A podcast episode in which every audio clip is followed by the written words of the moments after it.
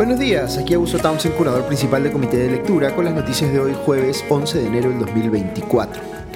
Comienzo con eh, la noticia positiva. Ayer fue presentado Jorge Fossati como nuevo técnico de la selección peruana de fútbol y como siempre, aunque arranque su proceso estando pues el Perú en el fondo de la tabla de las eliminatorias, eh, hay un ligero optimismo respecto de que las cosas puedan cambiar para mejor en lo personal, viniendo incluso Fossati de ser campeón nacional con Universitario de Deportes y con toda la trayectoria que tiene a cuestas, eh, se le percibe pues como un técnico más abierto y más eh, humilde y solo eso ya supone pues una diferencia notable con su eh, antecesor Juan Reynoso. dijo Fossati que va a, entre comillas, dejar el alma por la selección peruana. Esperemos sinceramente que le, lo acompañen los resultados. Y la segunda noticia que quería comentarles antes de entrar pues, a los temas políticos es más bien una noticia eh, triste. El comité de lectura me ha eh, permitido eh, conocer, aunque sea virtualmente, a muchísima gente que se hizo suscriptora de nuestros podcasts y que de otro modo quizá no hubiese conocido y con quienes he tenido el placer y el privilegio de intercambiar ideas y mensajes por WhatsApp y a veces de forma presencial. Eh, una de estas personas me escribió hace algunos días diciéndome que estaba un poco mal de salud y ayer me he enterado con mucha tristeza de su fallecimiento. Me refiero al médico eh, psiquiatra y psicoanalista eh, Eduardo Gastelumendi Darriant. Me apena muchísimo su partida y me siento muy honrado de que en vida haya sido miembro de nuestra comunidad en comité de lectura. un abrazo muy fuerte para sus familiares y amigos con mis condolencias. Ok, voy rápido con las noticias del Frente Político porque voy a incluir al final del podcast de hoy una reflexión especial a propósito del debate que se ha generado en las redes sociales por unas declaraciones que ha dado el actor eh, Christopher Gianotti, que ha eh, activado esta discusión respecto de si salir de la pobreza es algo que depende solo de uno o si hay otros factores eh, estructurales que entran en juego.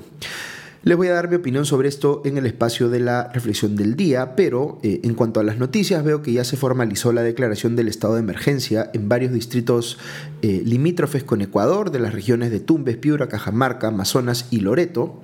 Eh, en reacción a lo que está pasando en el país del norte, que les comenté en extenso en el podcast de ayer. Este eh, estado de emergencia es por 60 días y le permite a las Fuerzas Armadas intervenir en el control del orden interno en dichas localidades en apoyo a la Policía Nacional. Lo que sí se ha descartado, según ha señalado el ministro de Defensa Jorge Chávez Cresta, es que vaya a haber un cierre de la frontera. Eh, sí preocupa mucho, debo decir, eh, los comentarios del gobernador de Tumbes, Segismundo Cruces, en el sentido de que existe, según menciona, eh, una situación de contrabando de armas con Ecuador en la frontera, lo que explicaría porque se eh, identificaron en poder de los atacantes de algunos de estos eh, atentados en Ecuador eh, armas que usa o que serían, podrían haber sido de propiedad originalmente de las Fuerzas Armadas peruanas. Así que el vínculo de una cosa con la otra, sea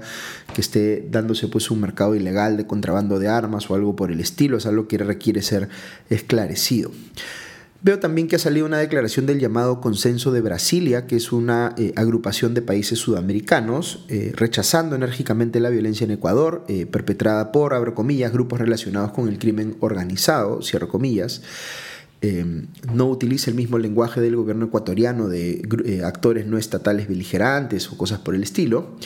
Eh, y ofrece esta declaración del Consenso de Brasilia su respaldo, eh, abro comillas, al pueblo y a las autoridades de Ecuador, cierro comillas, según leo en eh, RPP. También eh, señala este comunicado que, abro comillas, el consenso de Brasilia unirá esfuerzos para combatir de manera coordinada este flagelo que afecta a toda la región bajo los principios del derecho internacional y las leyes internas de cada país sudamericano, cierro comillas.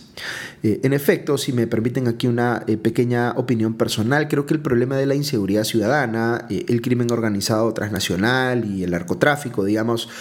han escalado a tal punto que requieren ya no solo respuestas individuales de los países afectados, sino un esfuerzo de tener en lo posible una eh, articulación y ojalá una estrategia regional. Veremos pues cómo avanza eso. Algunas noticias del Frente Judicial. Veo que la Segunda Sala Penal de Apelaciones Nacional ha ratificado una resolución previa que rechazó darle un mandato de prisión preventiva a Lilia Paredes, esposa del expresidente hoy encarcelado Pedro Castillo Paredes, recordemos, está implicada en la presunta organización criminal junto con, los, con sus hermanos, digamos, esta organización criminal que supuestamente lideraba Pedro Castillo. ella fugó a México tras la detención del expresidente para asilarse en ese país junto con sus hijos gracias a un asilo político que le ofreció el presidente mexicano Andrés Manuel López Obrador. Eh, no obstante todo esto, eh, y que eh, digamos, y el hecho de que la primera, ex primera dama ya tomó acciones para sustraerse de la justicia peruana, igual han considerado en la sala de apelaciones que no se justifica un mandato de prisión preventiva en su contra. Sigue teniendo ella un mandato de comparecencia simple, pero por obvias razones, por estar por fuera del país, lo está incumpliendo sistemáticamente. Quien habría presentado eh, un recurso para que le levanten el mandato de prisión preventiva eh, era el ex asesor de Pedro Castillo, Viberto Castillo, pero veo que eh, se ha desistido de esa pretensión porque se ha dado cuenta, o su abogada Rosa Bartra se ha dado cuenta, de que todavía no había transcurrido el plazo necesario para presentar tal pedido, que es de seis meses.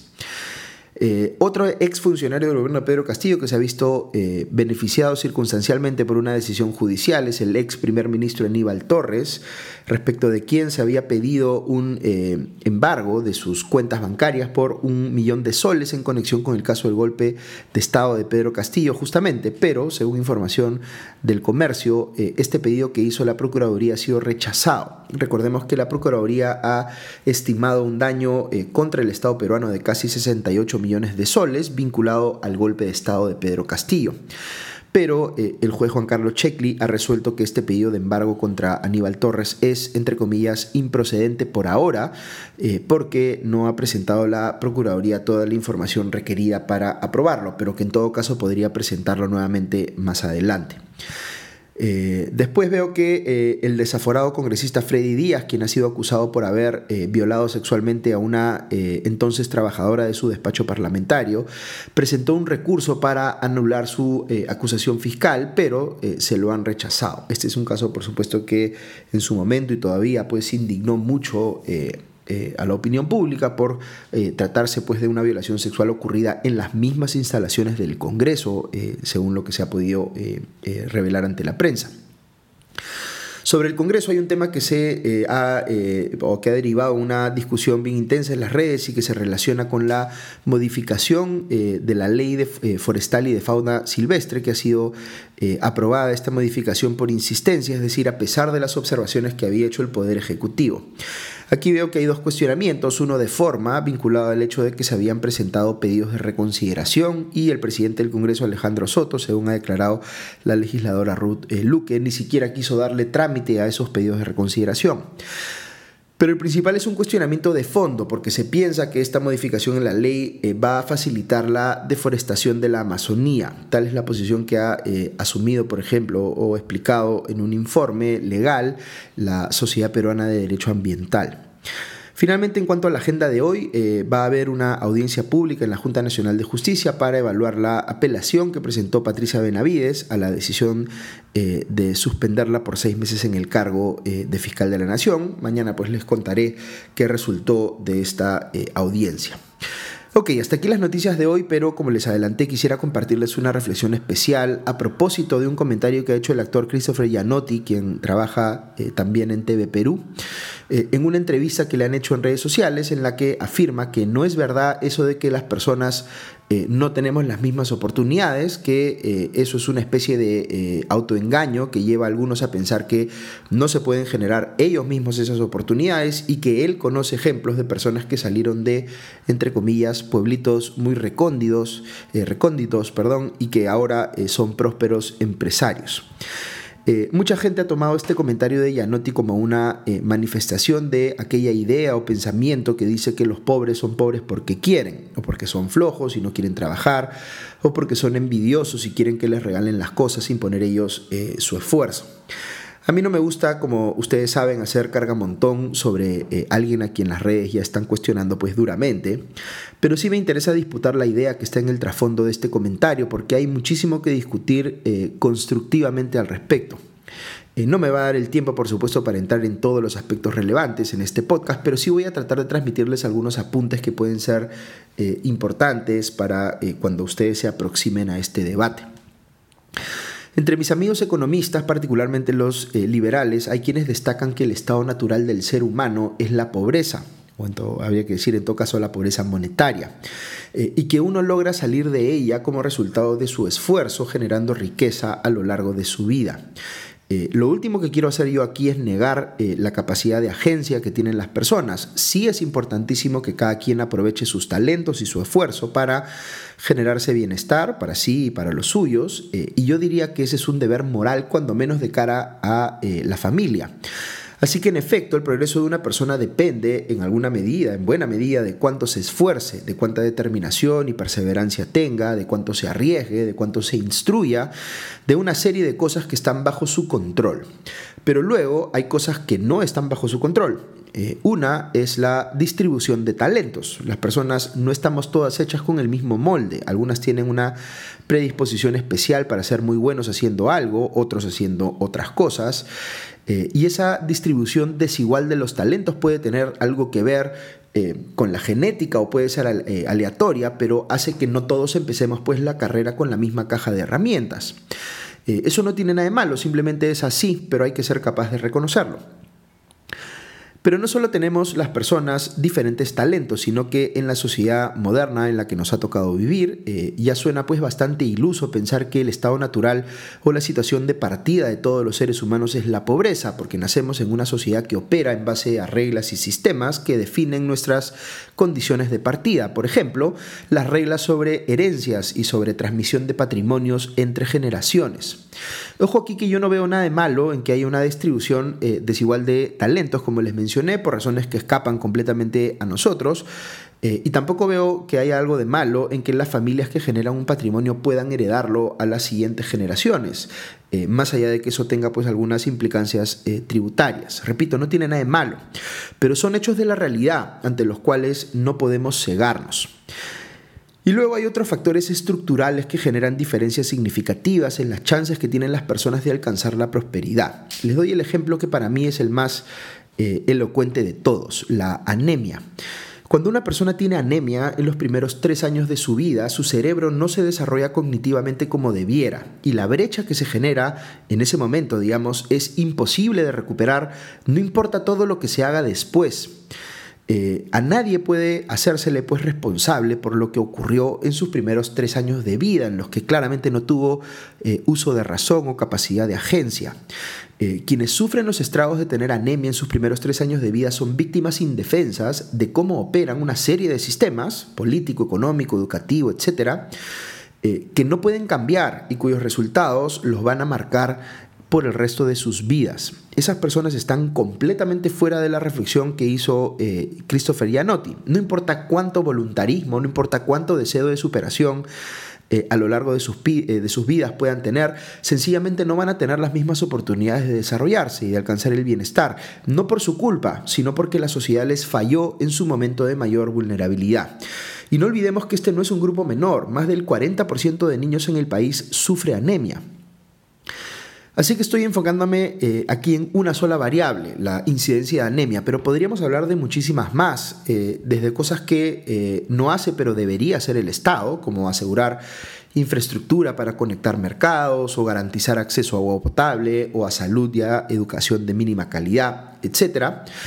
hasta taras que lamentablemente perduran en nuestra sociedad, como la discriminación que existe por origen étnico, por color de piel, por género, por sexo, etc. Eh, vivimos pues en una sociedad en la cual eh, la capacidad de pago, el poder adquisitivo de las personas, digamos, eh, o el lugar en el que nacen y en el que viven, determina la diferencia entre tener, por ejemplo, acceso a educación de calidad o a salud de calidad y no tenerla. Eh, ojo que cuestionar esto no es ser eh, anticapitalista o antiliberal o nada por el estilo. Eh, en una sociedad capitalista unos pueden tener más recursos que otros y eso garantizarles acceso a servicios educativos o sanitarios privilegiados. Personalmente yo no veo que eso sea algo per se cuestionable. Lo que sí es cuestionable, porque va en contra de los valores de una democracia liberal y de un ideal republicano, es que tengas a un porcentaje de la población de un país eh, eh, un porcentaje que es muy grande en nuestro caso, que o bien no tiene acceso a esos servicios o los que recibe son visiblemente defectuosos o inadecuados. Eh, ya no estamos hablando aquí entonces de una diferencia de grado en la calidad de los servicios esenciales que uno recibe como ciudadano, sino en cuanto a que, digamos, tener recursos por encima de un determinado umbral es lo que divide a la sociedad en dos, entre los que sí tienen acceso a salud, a educación o lo que fuera en condiciones mínimamente decentes y los que no. Eh, la persona que, por ejemplo, no recibe una educación mínimamente decente está completamente fuera de la reflexión de Christopher Gianotti porque simplemente no le aseguramos como sociedad las herramientas mínimas que requeriría para poder siquiera competir. Yo sé que a mucha gente le asusta esta conversación o este tipo de reflexiones porque presume que quien identifica todas estas cosas como problemáticas eh, necesariamente tiene o debe tener una visión de cambio radical para los sistemas que permitan, eh, que, que esto ocurra. Alguien que, para irnos al extremo, eh, podría querer que el país se vuelva comunista o algo por el estilo. Pero eso no es cierto. Eh, eh, si, para quienes nos identificamos, por ejemplo, como liberales, es tan importante la competencia y la responsabilidad individual, pues démosle a la gente las herramientas que requiere para competir. Si se las negamos eh, a un porcentaje muy grande de la población, no estamos siendo coherentes con nuestras propias ideas y estamos defendiendo más bien un sistema que es excluyente por diseño. Y la democracia liberal solo puede entenderse a sí misma como un sistema que sea más bien incluyente, que incluya a todos, que les permita a cada quien